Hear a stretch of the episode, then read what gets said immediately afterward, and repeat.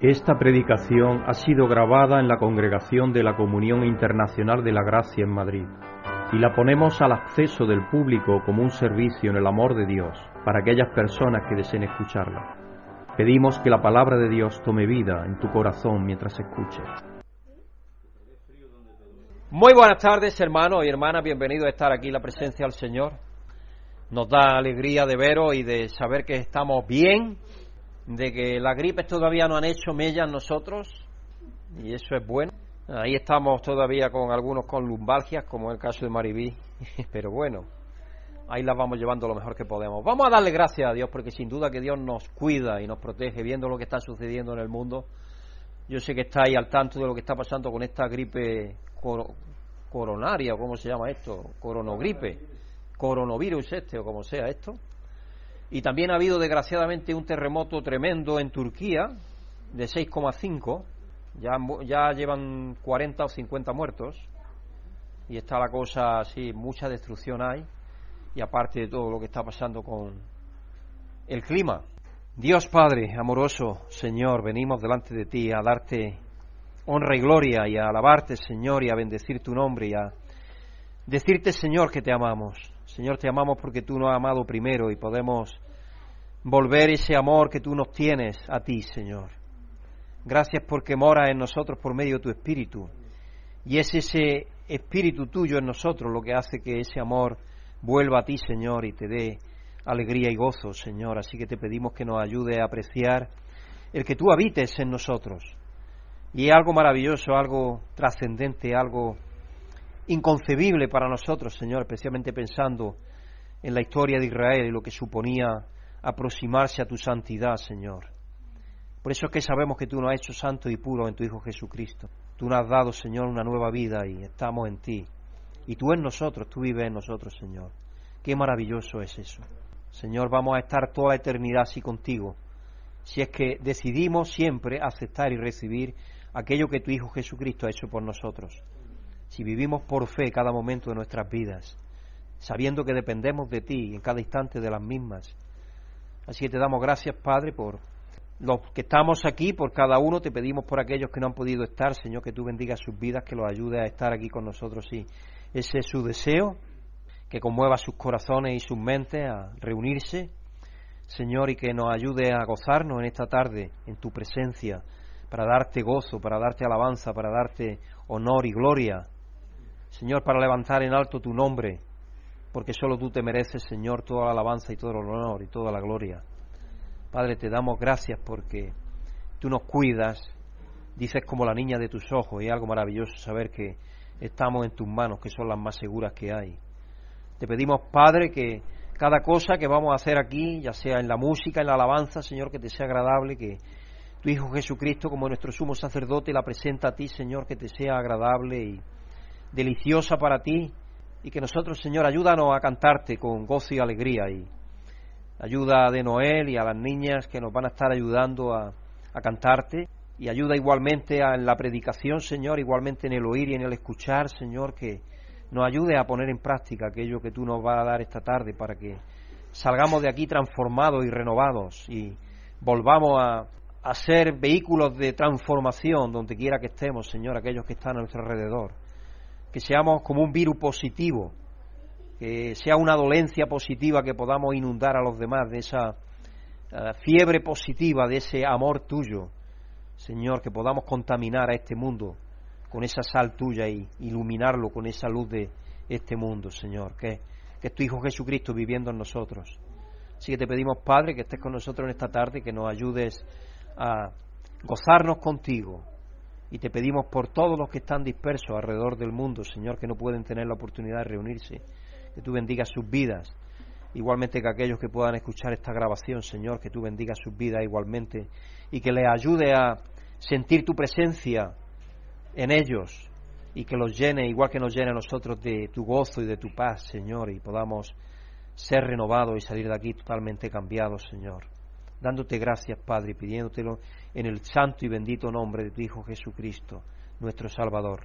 Amén. Vamos a leer en esta tarde en el Salmo 27, vamos a leer versículo 1 y luego del, del 4 al 9. El Señor es mi luz y mi salvación, ¿a quién temeré? El Señor es el baluarte de mi vida. ¿Quién podrá amedrentarme? Qué palabras más hermosas, qué confianza. Una sola cosa le pido al Señor y es lo único que persigo, habitar en la casa del Señor todos los días de mi vida, para contemplar la hermosura del Señor y recrearme en su templo. Porque en el día de la aflicción Él me reguardará en su morada, al amparo de su diestra, de su tienda me protegerá y me pondrá en alto sobre una roca. Me hará prevalecer a los, frente a los enemigos que me rodean. En su templo ofreceré sacrificios de alabanza y cantaré salmos al Señor.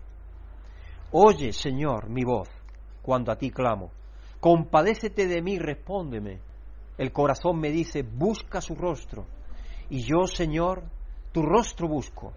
No te escondas de mí. No rechaces en tu enojo a este siervo tuyo, porque tú has sido mi ayuda. No me desampares ni me abandones, Dios de mi salvación. El Señor es mi luz y mi salvación. ¿A quién temeré? Ahí tenemos la seguridad de cada uno de nosotros. La seguridad de, nosotros, la seguridad de todas las personas, aunque no lo sepan, está en Dios, no está en otra cosa. La casa de Dios para nosotros es su presencia en nosotros, Él vive en nosotros, somos el templo de Dios.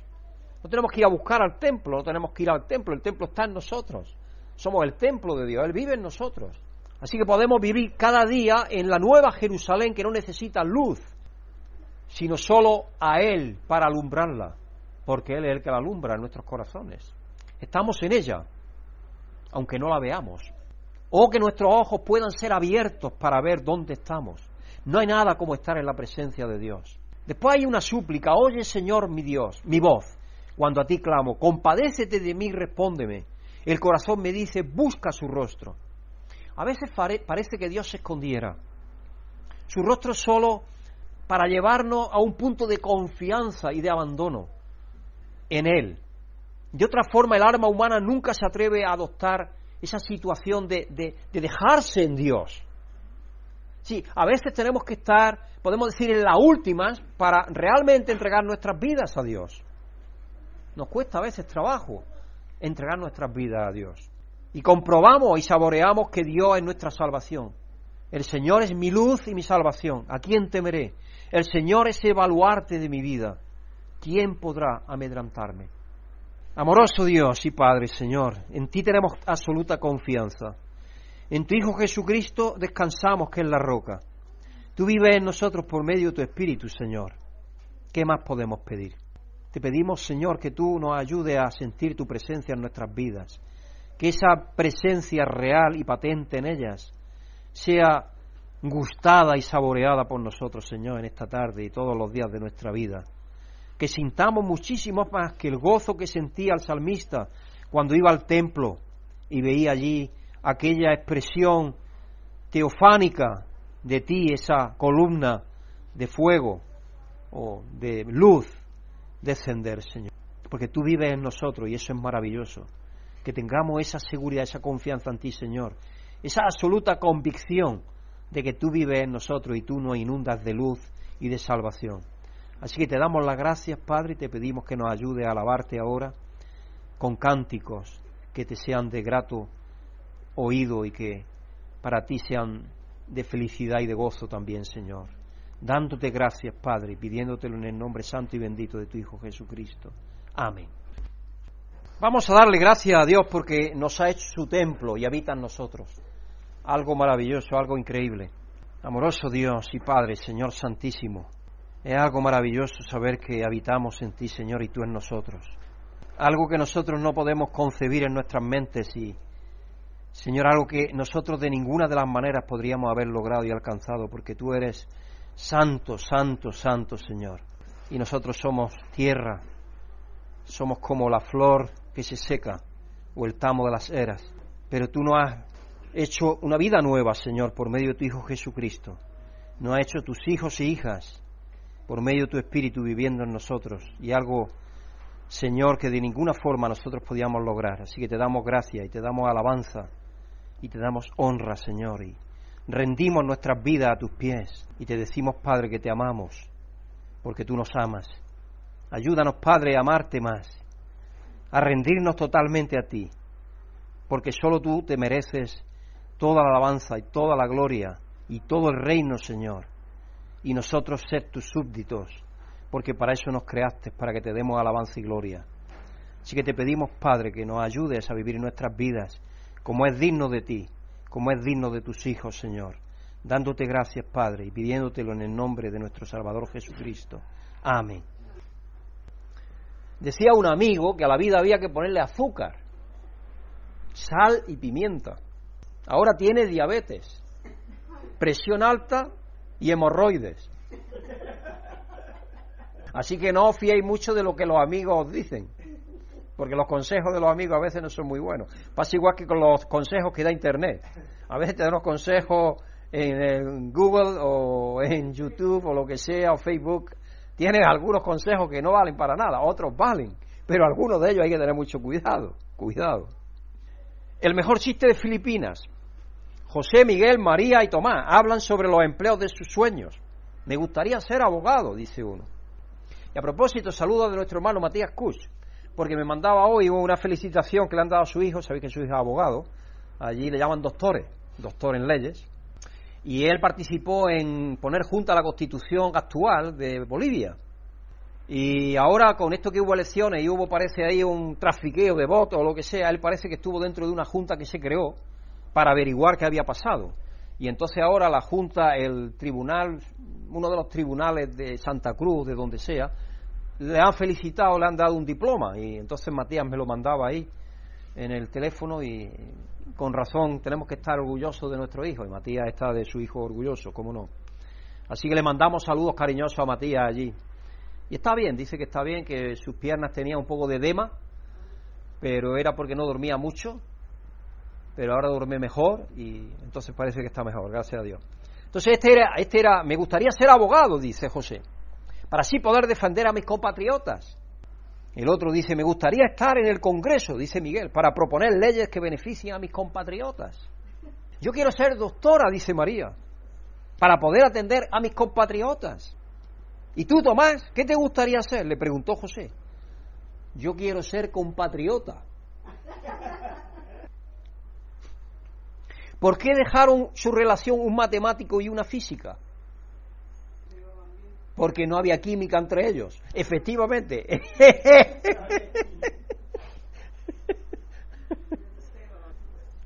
es bueno tener. Yo creo que Dios tiene un sentido del humor tremendo porque no hay nada que ver su creación, cuán diversa es, y cuando uno ve los animales y todo eso, cómo se comportan y todo eso, yo a mí me gustan mucho los documentales, y cuando veo algunos, uno, yo me pego a veces, me doy una de reír tremendo, porque son los animales son tremendos.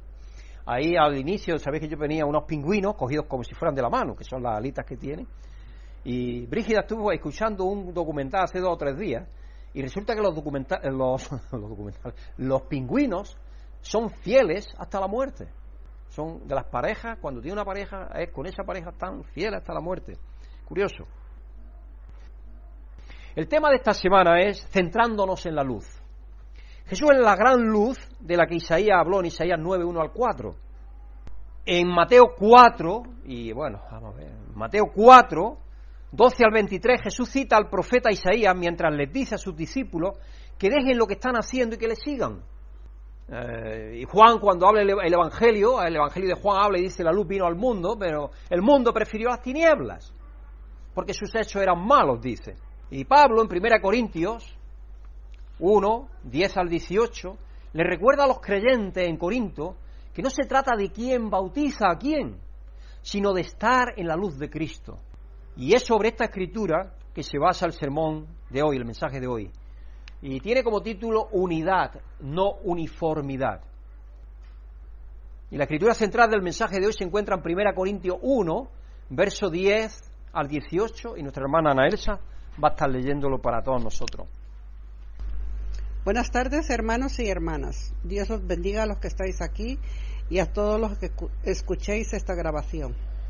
La escritura central del mensaje de hoy se encuentra en la primera epístola de Pablo a los Corintios capítulo 1, versículo 10 al 18, y dice lo siguiente en la palabra de Dios.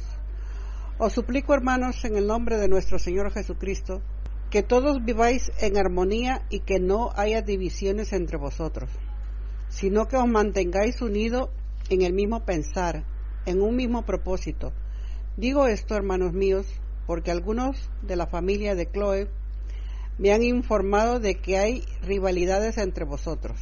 Me refiero a que unos dicen, yo sigo a Pablo, otros afirman, yo a Apolo, otros, yo a Cefas, y otros, yo a... ¿Cómo? ¿Está dividido Cristo? ¿Acaso Pablo fue crucificado por vosotros? ¿O es que fuisteis bautizados en el nombre de Pablo?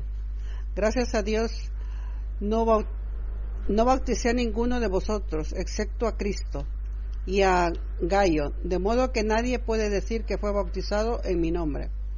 Bueno, también bauticé a la familia de Estefas, Estefas, sí, Estefanas. Fuera de esto, no recuerdo haber bautizado a ningún otro, pues Cristo me envió a bautizar, sino a predicar el Evangelio y eso sin discursos de sabiduría humana, para que la cruz de Cristo no perdiera su eficacia. Cristo, sabiduría y poder de Dios, me explicó.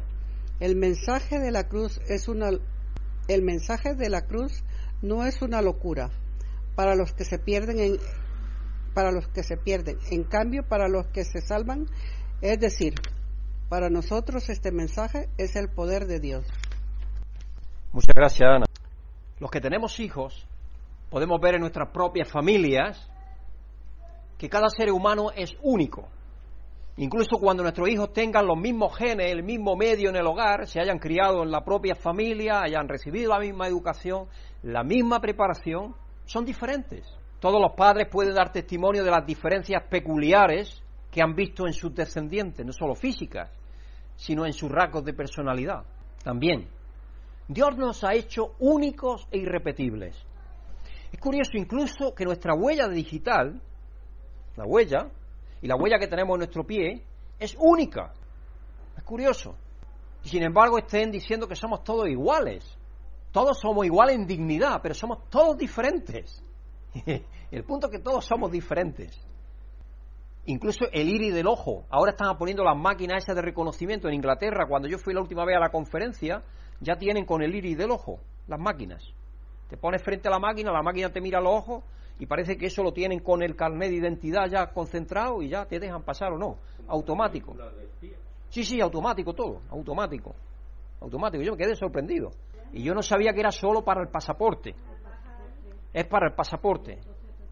Eh, que te vea el rostro y el ojo y te, te capte. Eso es.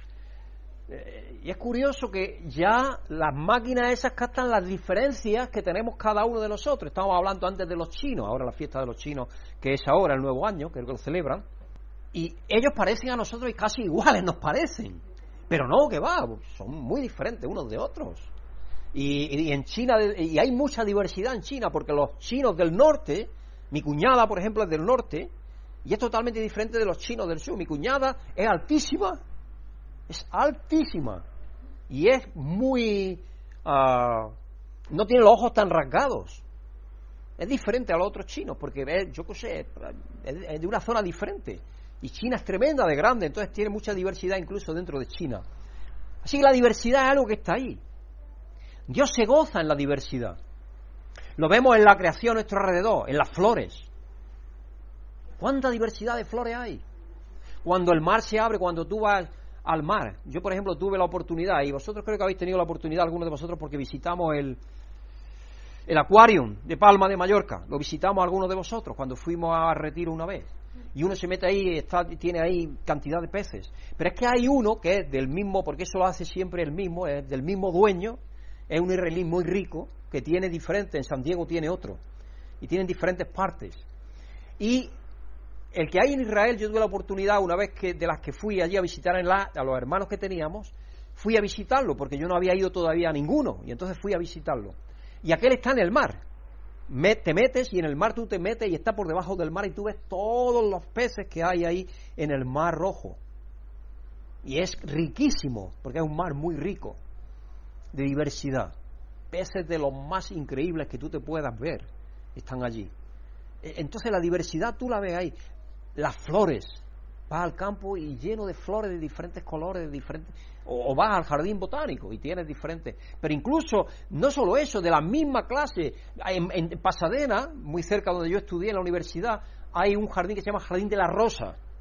Y tiene una diversidad inmensa de rosas, miles de rosas diferentes. Increíble. Una persona que le gustaba mucho la rosa y empezó a plantar rosales de diferentes clases. Y hay diversidad de ellas. Y eh, también parece que el ser humano puede hibridarlas para conseguir diferentes colores. Y por eso es que consigues colores increíbles, colores que parecen terciopelo. Esas, rosas que parecen terciopelo. Las frutas. ¿Me decís de las frutas? vosotros que venís de Brasil, frutas tremendas que tenéis, tan preciosas, tan diversas, tantas frutas que, que hay en el mundo, tan ricas, tan sabrosas, cada uno con su sabor. Porque es curioso, cada fruta tiene su sabor. Ahí se ve la creación de Dios, la diversidad. Dios le gusta la diversidad. Eh, y por supuesto los animales, no hay dos iguales, aunque sean de la misma clase. Y en este aspecto la iglesia es similar.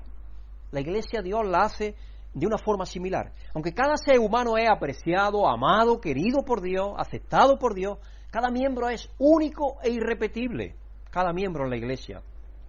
No somos iguales. No vemos el mundo de la misma forma, principalmente debido a que nuestras perspectivas individuales han sido conformadas por nuestro temperamento, por cómo somos, por la educación que hemos recibido, por el ejemplo que hemos tenido en nuestra familia, por la cultura de la cual venimos. Nos vamos conformando como personas de acuerdo a eso. Es decir, no es igual, no piensa lo mismo una persona que ha ido a la universidad que una persona que no ha ido. Y no quiere decir que una sea mejor ni peor, no, somos diferentes. ¿Por qué? Porque ha recibido diferentes influencias.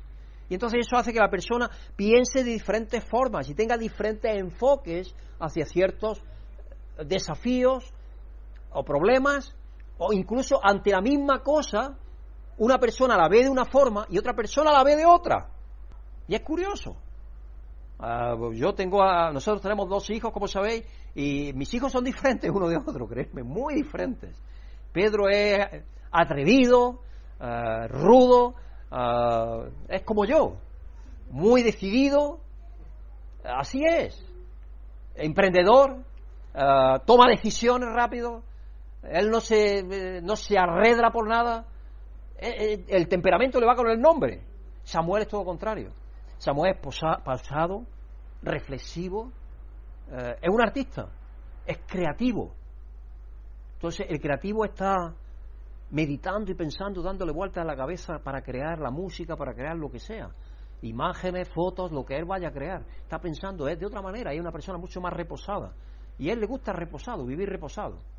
A mí me gusta también a veces ser así, porque a veces yo me pongo mi música clásica cuando yo estoy haciendo algo, por ejemplo, estaba haciendo la revista Juntos, y como tengo ahora tanto trabajo, que está todo junto ahí, valga la redundancia, pues me pongo música clásica de fondo en mi ordenador y estoy escuchando la música de fondo y eso me relaja mientras estoy trabajando y haciendo lo que tenga que hacer.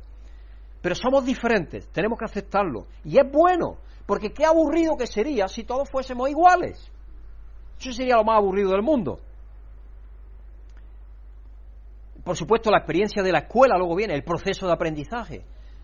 Así como en la escuela de la propia vida. Todo eso vamos aprendiendo. Las experiencias que tienes tú son diferentes a las que tiene el otro, o las que tengo yo. Cada uno hemos tenido diferentes experiencias y eso nos hace diferentes. Y yo me acuerdo que mi amigo Álvaro, que ahora es pastor en una de las iglesias nuestras en Canadá, y él es ingeniero, él me decía, y muy buen pintor además, ¿eh? Él me decía de Colombia, pero de origen hispano, sus padres, y él me decía a mí, eh, Pedro, lo bueno es que, es que somos diferentes, somos diferentes, pero no somos tan diferentes en realidad. Dice, porque mm, en el fondo, fondo somos todos iguales, porque todos tenemos la misma necesidad. Y es verdad, es verdad. Si nos analizamos en el fondo, fondo, todos necesitamos aprecio, cariño, amor, aunque no queremos reconocerlo a veces, pero lo necesitamos. Eso es lo que necesitamos. Necesitamos afecto, necesitamos que alguien nos abrace, necesitamos que alguien nos diga te quiero. Eso lo necesitamos desesperadamente, porque Dios nos creó para eso. Dios nos creó para eso. A veces los hombres creemos que somos tan fuertes y tan que no necesitamos eso. Y las mujeres son más sensibles y lo necesitáis más. Y entonces el hombre, como a veces es tan frío, podemos decir, pues a lo mejor no comparte eso. Lo creamos o no, no siempre vemos a Dios de la misma forma, a pesar de tener doctrinas y prácticas en la iglesia. Hay cosas que las personas, que yo llamo secundarias, de las cuales tenemos diferentes opiniones. Y está bien, no hay nada de malo con tener opiniones en las cosas secundarias eh, diferentes, no hay nada de malo. Este tema de la diversidad dentro de la iglesia no es algo nuevo. Aquí en Primera de Corinto, el apóstol Pablo escribe para tratar las actitudes beligerantes que había que estaban surgiendo basado en quién había bautizado a los miembros. Y parece que ese era un problema que había, porque luego después si te lee el capítulo 10, en el capítulo 10 le habla más todavía, porque habla ya de la Santa Cena y que uno no se esperaba, otros sí, porque había clases. Entonces, no solamente estaban diciendo, yo soy superior a ti porque a mí me ha bautizado Pablo, me ha bautizado Cefa, me ha bautizado... Y, y ellos estaban ahí peleando por eso. Es increíble. Así que vamos a leer de nuevo, vamos a ir leyendo de nuevo esa porción. Vamos a, leer, vamos a leer en 1 Corintios, vamos a leer de nuevo. Vamos a leer. Os suplico, hermano, en el nombre de nuestro Señor Jesucristo, que todos viváis en armonía y que no haya divisiones entre vosotros, sino que os mantengáis unidos en un mismo pensar y en un mismo propósito. Sí, es lo fundamental que estemos de acuerdo. Dios nos ha redimido a todos. Nos ha dado la vida en su Hijo Jesucristo. Nos ha santificado, estamos en Él. Todos tenemos lo mismo en Él. ¿Por qué vamos a, estar causando divisiones o creyendo que uno es superior a otro? No podemos. Digo esto, hermanos míos, porque algunos de la familia de Cloé, eso es una familia allí que había en la iglesia, que Pablo, que generalmente a lo mejor había dejado a cargo de algo, y le había dicho, oye, ¿cómo va la iglesia? Y la familia de Cloé le estaba informando, le estaba enviando un informe a Pablo. Me han informado de que hay rivalidades entre vosotros, divisiones. De hecho, un poco más adelante, creo que en el capítulo 10 habla, dice, oigo que hay división entre vosotros y en verdad es necesario que la haya para que se demuestre quiénes son aprobados. Me refiero a que unos dicen yo sigo a Pablo y otros afirman yo a Apolos, otros yo a Cefas, Pedro, y otros yo a Cristo. ¿Cómo? ¿Está Cristo dividido? ¿Acaso? ¿Acaso Pablo fue crucificado por vosotros? ¿O es que fuisteis bautizados en el nombre de Pablo? Sí, él está poniéndolo en contra de la pared. Está presionándolos para decir, oye, pero ¿por qué vienen las divisiones? Las divisiones vienen de vuestro egoísmo, de vuestra forma de pensar, de, pero no vienen de la realidad que tenéis en Cristo. La realidad es la misma para todos. Entonces no debe de haber divisiones ninguna. Y entonces dice, gracias a Dios que no bauticé a ninguno de vosotros, excepto a Crispo y a Gallo de modo que nadie puede decir que fue bautizado en mi nombre. Bueno, también bauticé a la familia de Estefanas. Estefanas. Fuera de estos, no recuerdo haber bautizado a ningún otro, pues Cristo no me envió a bautizar, sino a predicar el Evangelio. Es decir, él tenía el don de predicar el Evangelio y de establecer iglesia. Era un apóstol, era el, el último apóstol, podemos decir, a los cuales se le apareció Cristo, de los apóstoles originales, y su misión principal era levantar iglesias, eso es lo que hacía, predicar el Evangelio y levantar iglesias, y luego le dejaba la labor esa a los ancianos, claro, a los maestros, según Dios daba los dones a aquellos que estaban para hacer otras cosas, porque cada uno hace cosas diferentes en el cuerpo de Cristo. Y eso sin discursos de sabiduría humana, dice él, para que la cruz de Cristo no perdiera su eficacia, es decir, él viene a decir que solamente predicaba Cristo y Cristo crucificado, eso es lo que dice en otra ocasión, eso es lo que a eso se refiere.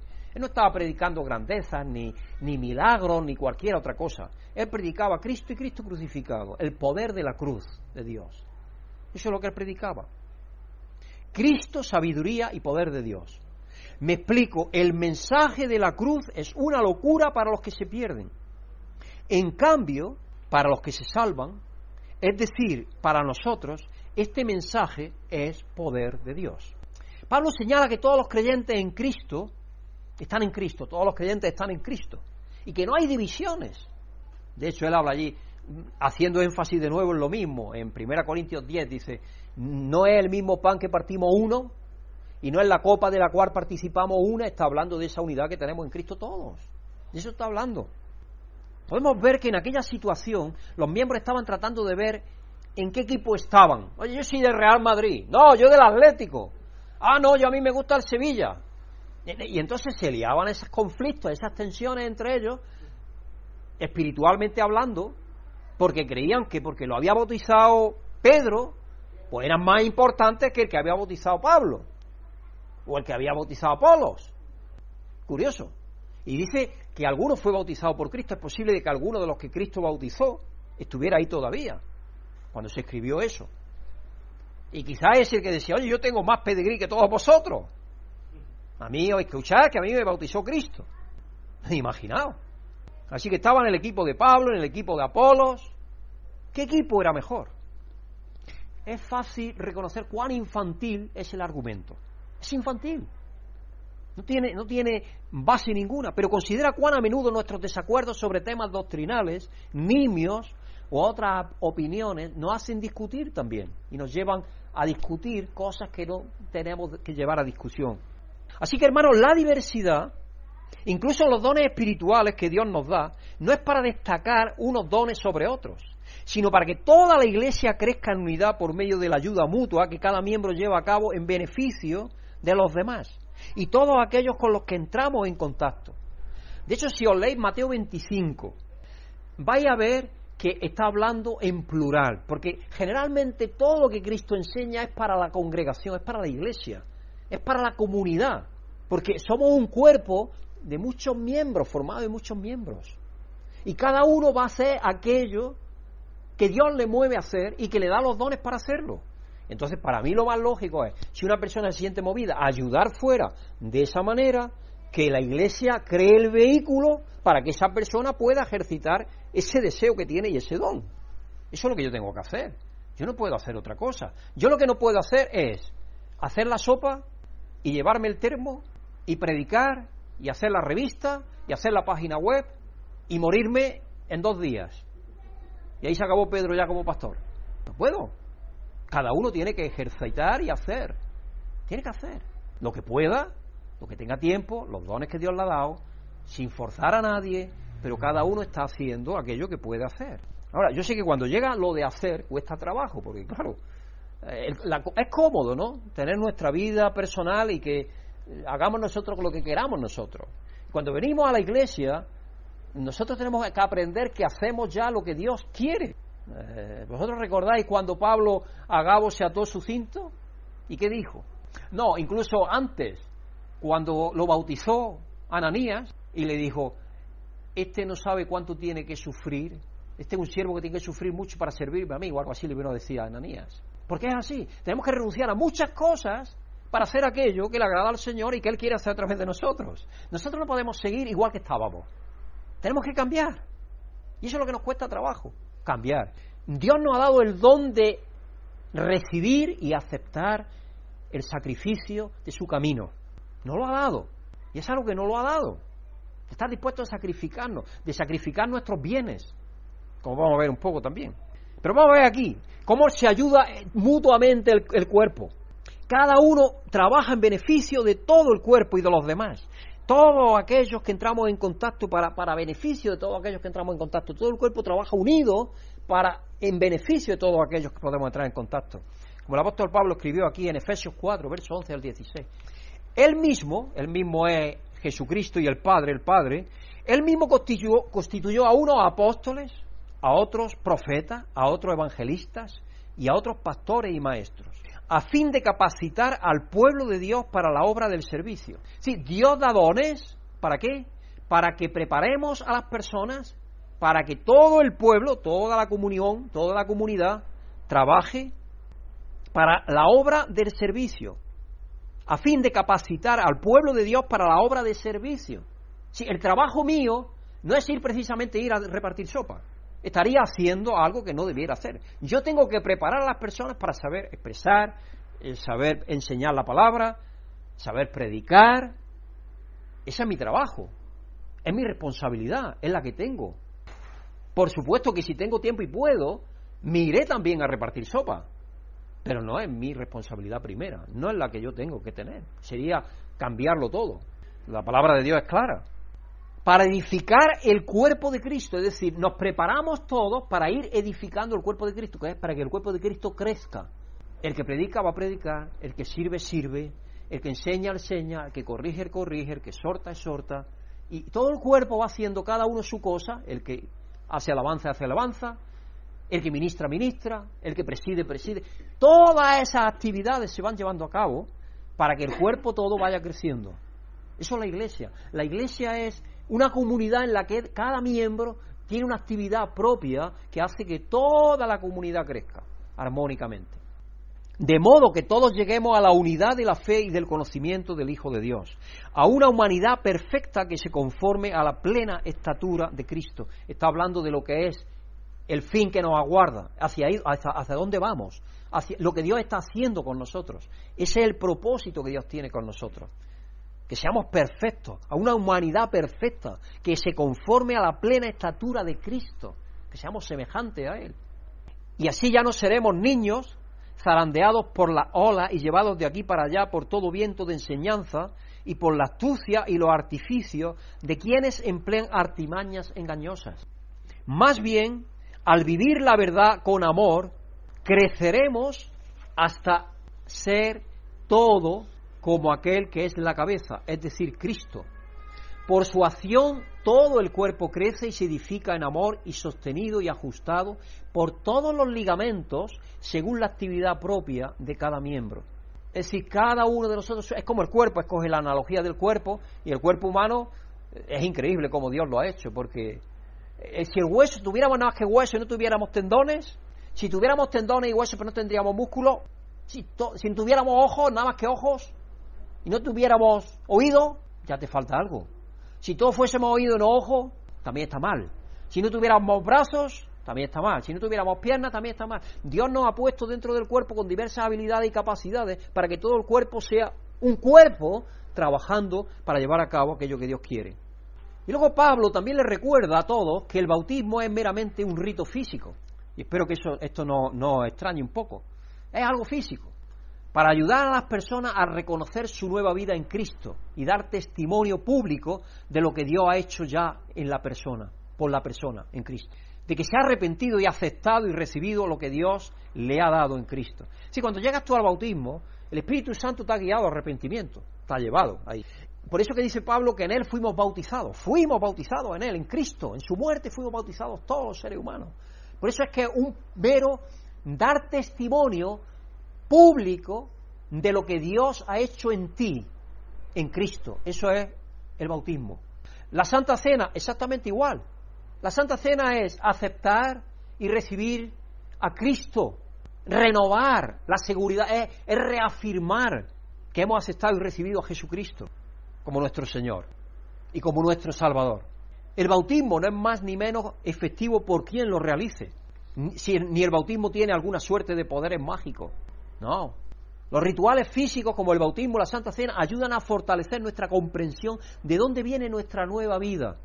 Es un recordatorio que nos dice. Por eso dice que es un recordatorio. La muerte del Señor anunciada y hasta que venga. Estamos recordando eso. Eso es lo que estamos haciendo, recordando. Pero no es un sacrificio indoloro como dice la Iglesia Católica. La misa no es un sacrificio indoloro de Jesucristo. Ellos dicen que, que se celebra el sacrificio indoloro de Jesucristo. ¿No está eso en la Escritura? No sacrificio se llevó a cabo una sola vez, dice Hebreos. Una sola vez. Así que eh, dan forma y voz a ideas abstractas y nos recuerdan que tenemos que hacer como convertidos. ¿Qué tenemos que hacer como convertidos? Permitir que Cristo viva en nosotros por medio de su Espíritu. Eso es lo que tenemos que tratar de hacer. Finalmente Pablo amonesta a los corintios que al centrarse en sus diferencias estaban ignorando el poder de la cruz de Cristo. ¿Qué es eso? El poder de, el poder de la cruz de Cristo el poder de la cruz de Cristo. Este poder es la actitud de la negación propia, de negarse a uno mismo. De eso está hablando. De dar preferencia a los demás en lugar de uno mismo. Porque, ¿qué estaban haciendo aquellos que estaban tratando de enorgullecerse? Estaban tratando de sobresalir sobre los demás.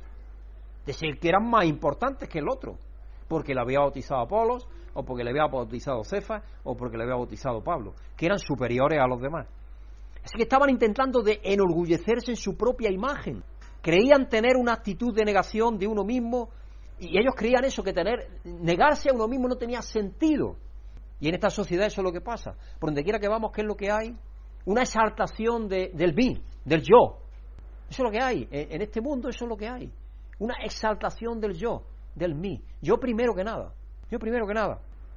Pero si hemos nosotros ido más allá de tener la necesidad de, que los demás nos den la razón siempre, o conseguir todo lo que queremos o deseamos como niños caprichosos, podremos ver que negarse a uno mismo es en verdad el poder de Dios. Y Dios a eso nos ha llamado, porque nos ha llamado a algo tremendo. Y tenemos que negarnos a nosotros mismos en todas las áreas de nuestra vida. No en una sola, sino en todas. Yo recuerdo una, una, predicación que escuché que decía alguien, ¿queda algún rincón por ahí en tu vida que todavía no la haya entregado a Cristo? Es posible que algunos de los hermanos, que son de la cofradía del puño cerrado que yo llamo, y no estoy hablando para vosotros, os lo digo, piensen que Brígida y yo hayamos renunciado a la posibilidad de cobrar mi pensión pequeña de IPA, de invalidez permanente absoluta, y seguir de alta en seguridad social, en otra tarea, en otra tarea laboral, que lo puedo hacer, compatible, cobrando un salario de la iglesia y todo lo que conlleva de costo para la iglesia, que eso sea ser tontos. Puede ser que alguien lo piense. O dice, yo no sé por qué el tío nos aprovecha, es tonto y medio. Pueden estar diciéndolo. Porque a veces pensamos así los seres humanos. Así pensamos a veces, desgraciadamente. Al fin y al cabo sigo, gracias a Dios, realizando todo el trabajo como si estuviera activo. Y no solo eso, sino, que seguiremos apoyando a la obra de Dios por medio de la Comunidad Internacional de la Gracia con la misma cuantía que estábamos haciendo cuando yo estaba empleado. Si no solamente no cobro salario, sino que sí damos exactamente igual que damos. Bendita tontería que nos mueve a realizar por amor a Cristo a todos nuestros hermanos, los que son del puño cerrado y los que no son, y los que son generosos por igual. Porque nosotros damos para todos. Nosotros no hacemos asesión. Si cuando se envía la revista se envía a todos. Cuando se envía un CD se envía a todos. Yo no, yo no estoy pensando a ver quién está dando y quién no está dando. No, yo no pienso en eso. No, en absoluto. Así que damos exactamente para todos, para los que son generosos y para los que no lo son. Reconociendo el poder que tiene la cruz de Cristo. Jesucristo enseñó acerca de qué tenemos que hacer si queremos realmente ser sus discípulos. En Lucas 14, verso 33, así pues, cualquiera de vosotros que no renuncia a todo lo que posee, no puede ser mi discípulo. Tenemos que estar dispuestos a renunciar a toda nuestra vida, a todo. Todo lo que tenemos, todo lo que somos, todo, todo es secundario. Lo primero es Dios. Si eso todavía no lo tenemos claro en nuestra vida, todavía estamos a medio camino. Estamos por andar. Nada en nuestras vidas puede ser más importante que Dios, lo que nos dice eso, esa escritura. Nada es más importante. En Mateo 6:21 dice, porque donde esté vuestro tesoro, allí estará también vuestro corazón. Y Dios nos ha dado a nosotros, nos ha dado a de mí un corazón así, no porque nosotros seamos así de humanos, sino que nos lo ha dado Dios. Y, si Dios te ha dado eso y tú rechazas eso, estaría haciendo algo contra natura, contra lo que Dios nos ha dado. Podemos hacerlo, gracias a Dios. No tenemos necesidad, creemos. Mientras vivamos, creemos que vamos a tener alimento. Entonces, ¿por qué vamos a estar sometiendo a la iglesia a un cargo? Y lo que estamos pensando ahora, como podéis leer ahí en junto, y aconsejo que lo leáis porque tiene alguna información, lo que estamos pensando de lo que discutimos en la junta directiva es si Dios nos ayuda y Dios nos muestra que ese es el camino que tenemos que seguir, que llegue el día que podamos tener un local propio. ¿Por qué? Porque podemos instruir, enseñar, quizá invitar a otras personas de fuera que puedan venir. Estamos hablando del Club de la Vida, por ejemplo. El Club de la Vida podemos invitar a gente de fuera que no tiene que ser miembro de la iglesia, pero están interesados en aprender oratoria, por ejemplo. Y a lo mejor vendrían, yo no lo sé, pero a lo mejor vendrían algunos de vuestros amigos, de vuestros conocidos, a lo mejor vendrían a eso. Y sería el primer paso quizás para decir, hombre, sí, nosotros somos una iglesia, pero bienvenido a hacer esto que te gusta y te estamos preparando para que tengas un mejor trabajo, para que te sepas expresar, para que puedas ir a encontrar en una entrevista un mejor, una mejor posición en tu, en tu propia empresa, empresa, quizás. Y para hacer a lo mejor, para tener banco de alimentos, tener un fondo de alimentos y poder ayudar a la gente que hay necesitada aquí con alimentos, que no son los alimentos de la iglesia, porque es una tontera también que la gente tiene hoy, que quiere que son los alimentos de la iglesia. Los alimentos son del banco de alimentos. La iglesia reparte del banco de alimentos. Porque la iglesia muchas se pone un moño como si estuvieran haciendo algo extra. No nos engañemos. Reparten de los alimentos del banco de alimentos por medio de diaconía. Pueden hacerlo porque tienen sus locales, tienen todo eso, tienen gente, mucha gente, porque eso necesita llevarlo en relación con los eh, graduados sociales, con los asistentes sociales de la zona donde está, porque así tiene que ser organizado para que nadie se aproveche. No es llegar y pegar, no, no, no. Por ejemplo, una cosa que tenemos aquí, y que lo estamos haciendo mal y tengo que hacer un día de tratar de ver cómo, cómo lo, solicito, pero tengo que solicitarlo. Tenemos a Brígida y a Susana eh, dando clase con los niños. ¿Sabéis que tienes que tener un certificado de buena conducta? La realidad es así. Exige hasta, hasta lo más mínimo. Hasta lo más mínimo. Y si hubiera una inspección, porque hubiera un problema o algo, entonces la iglesia se verían problemas. Mientras que si la iglesia tiene la seguridad de que esa persona está limpia, por lo menos puede decir, mira, nosotros hemos solicitado certificado. La iglesia se ve preservada. ¿Veis la razón por la cual es? Así que tengo que buscar a ver, porque creo que es el Ministerio de Justicia, y es que no tenga antecedentes penales, que no tenga antecedentes penales. Con eso ya te lo dan. Pero para trabajar con niños creo que tienen unos requisitos aparte también, aparte de eso, me parece. Pero las cosas son así, no son tan simples como las vemos. Cosas son, hay mucho trabajo que hacer, yo lo digo muchísimo más trabajo del que creéis si queréis si, queremos llevar todas las cosas como deben de ser hechas y sabéis que a mí me gusta hacer las cosas como se deben de hacer porque yo no pienso solamente en nosotros pienso en el futuro 10, 15 años en adelante yo no sé qué va a pasar en esta sociedad pero quién sabe si la sociedad cambia de pronto como pasó en Colombia de pronto la iglesia empieza a crecer y Dios nos está preparando para ser una iglesia con crecimiento en el futuro yo no lo sé él lo sabe pero tenemos que estar preparándonos para ello. Y eso es lo que tenemos que estar haciendo. Porque donde esté vuestro tesoro, allí estará también vuestro corazón, dice. ¿Dónde está nuestro tesoro? ¿Dónde está nuestro tesoro? Un filántropo bien conocido fue preguntado, ¿cómo es que usted da tanto y le queda tanto al mismo tiempo? Yo supongo que es así, le replicó, porque yo siembro hacia afuera y Dios siembra hacia adentro, y Él tiene una mano más grande que la mía. Y un dicho que siempre me alimenta mucho porque yo soy muy estoico con todo, y ya lo sabréis, porque a mí las modas, yo las modas soy, a mí eso no me, tiene sin cuidado. Y otras cosas igual, yo soy muy, muy estoico, muy sencillo, Brígida igual, entonces a nosotros eso no nos... Entonces somos bastante ahorradores. Y hay el dicho que dice, no tiene el que más tiene, sino el que menos necesita. Y ese dicho es muy cierto. Si nos sabemos conformar con menos, podemos vivir con menos y quizás tener para otras cosas, como vamos a ver. Dios no desea que seamos pobres, no me engañé. Dios no desea que seamos pobres, no lo desea, de ninguna de las maneras. De hecho, en la, epístola, la tercera epístola de Juan dice, eh, quiere que seamos prosperados en todo. Él quiere que tengamos prosperidad. Así que no desea que seamos pobres, sino todo lo contrario, que estemos dispuestos a recibir su bendición para ser generosos en la medida que lo podamos como escribió el apóstol Pablo en 2 Corintios 9, 6, 8, que es la escritura que tengo ahí también. Pero esto digo, hermano, el que siembra escasamente también segará escasamente, y él está cogiendo un símil de la agricultura. Hay agricultores que van ahí echando un granito de trigo, un granito de trigo, un granito de trigo, y siembran todo con un kilo de trigo. Tú imagínate sembrando toda una hectárea con un kilo de trigo. ¿Qué puedes recibir tú ahí cuando vas a cosechar? Nada, muy poco. Tendrás que echar trigo para luego recolectar. Y ese es el ejemplo que está cogiendo Pablo, un ejemplo de la agricultura. Y el que siembra generosamente, generosamente también segará. Cada uno dé como propuso en su corazón. No es algo que uno ni es forzado, ni hay una ley en el Nuevo Testamento que diga esto es lo que tienes que dar forzosamente. No. Cada uno de nosotros tenemos que pensar cuánto le damos a la obra de Dios y a Dios. ¿Cuánto le damos? Cada uno dé como propuso en su corazón. No con tristeza, ni por necesidad, porque Dios ama al dador alegre.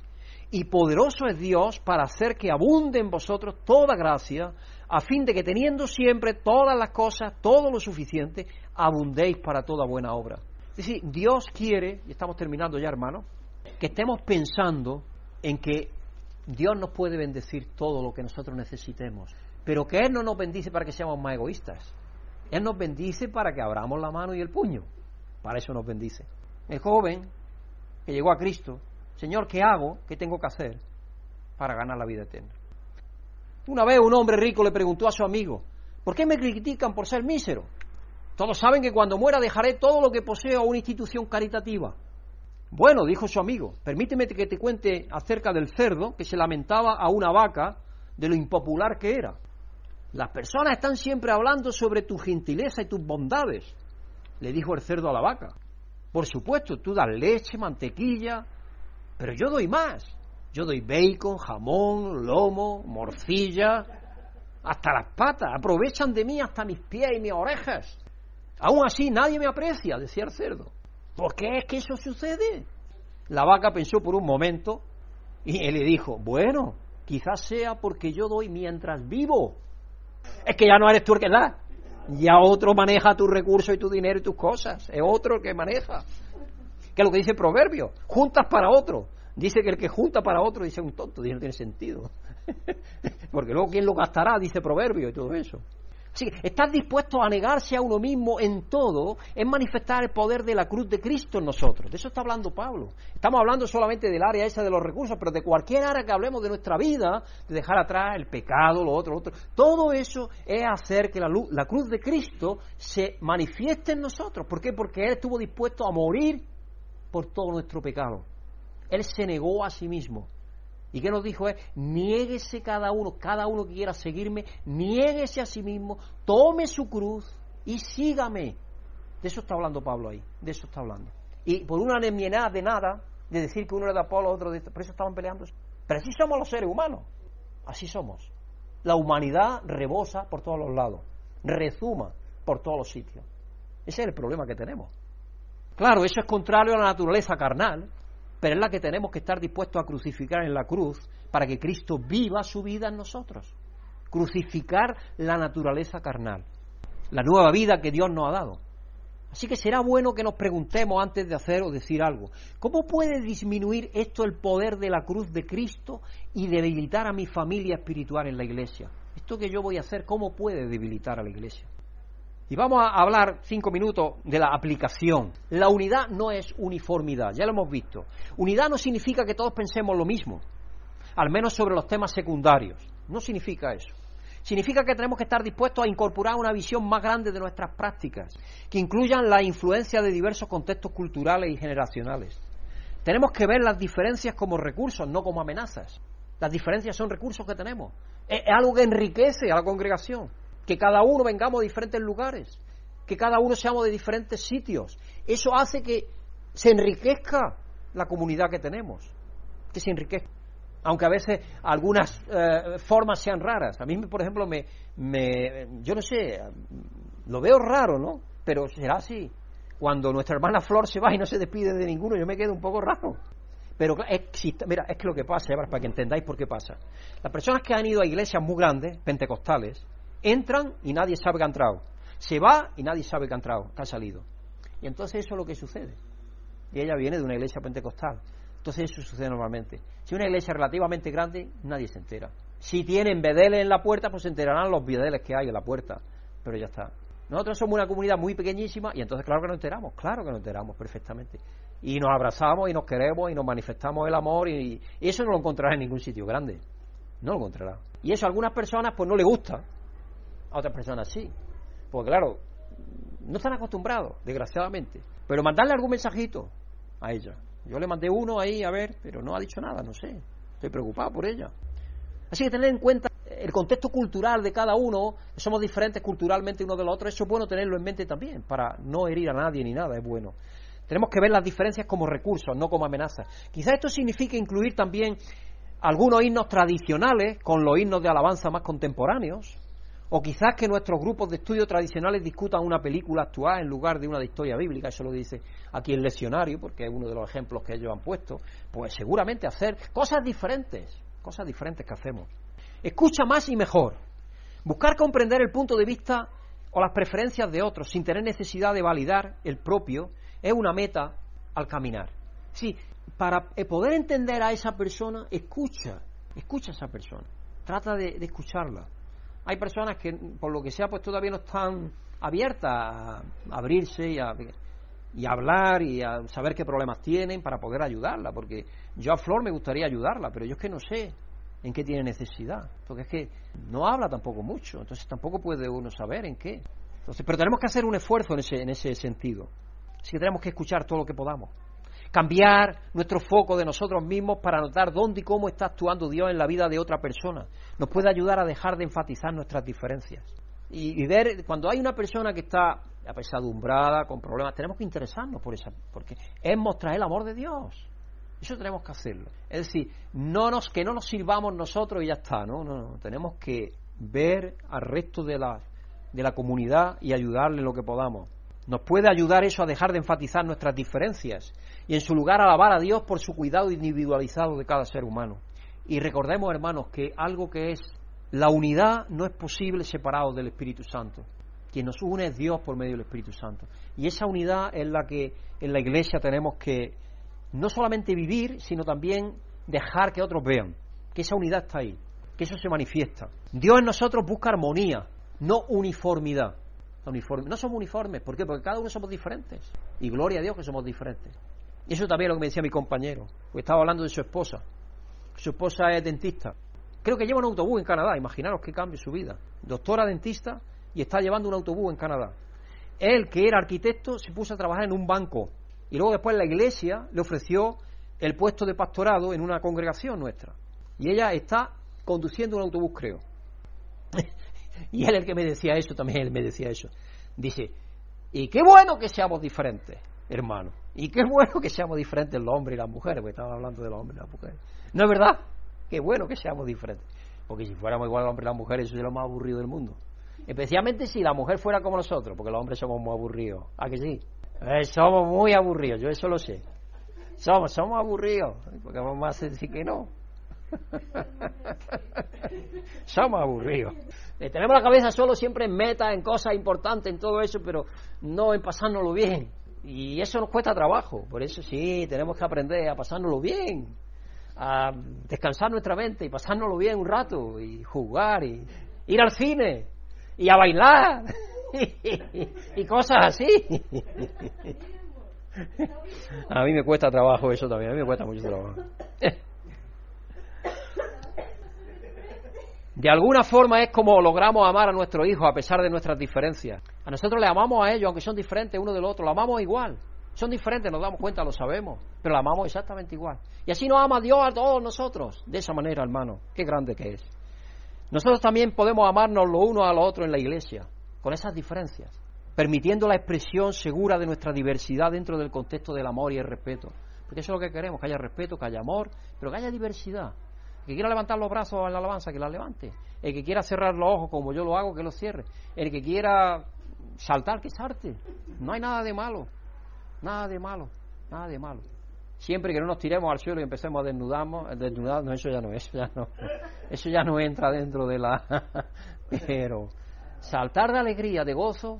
Yo es que cuando veo a un partido de fútbol, que sabéis que yo no soy forofo de ningún equipo, pero yo cuando veo a mi hijo que, que el Peter Madrid un gol y ¡ah, bien! porque yo algunas veces me sentaba con él cuando vivía todavía en nuestra casa para estar cerca de él, ¿no? Algo. Y yo digo, ¿cómo este chico siente esto tanto? Y luego, sin embargo, no sentimos eso, por ejemplo, cuando estamos alabando a Dios. ¿Por qué no? Eso es lo que tenemos que pensar. Es decir, si sintiéramos esa intimidad de Dios más íntimamente, yo creo que eso saldría de nosotros.